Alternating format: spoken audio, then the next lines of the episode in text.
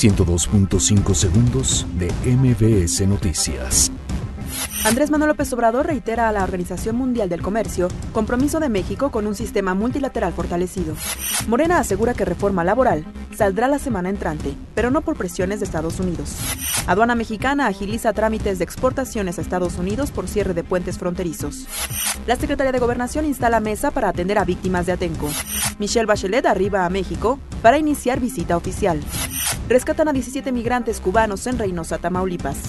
Vinculan a proceso a feminicida de Victoria Pamela Salas Martínez.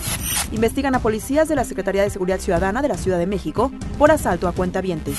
Juez ordena analizar estado mental del atacante en Nueva Zelanda. Ruta del Maratón de la Ciudad de México iniciará en Ceú y concluirá en el Zócalo. 102.5 segundos de MBS Noticias.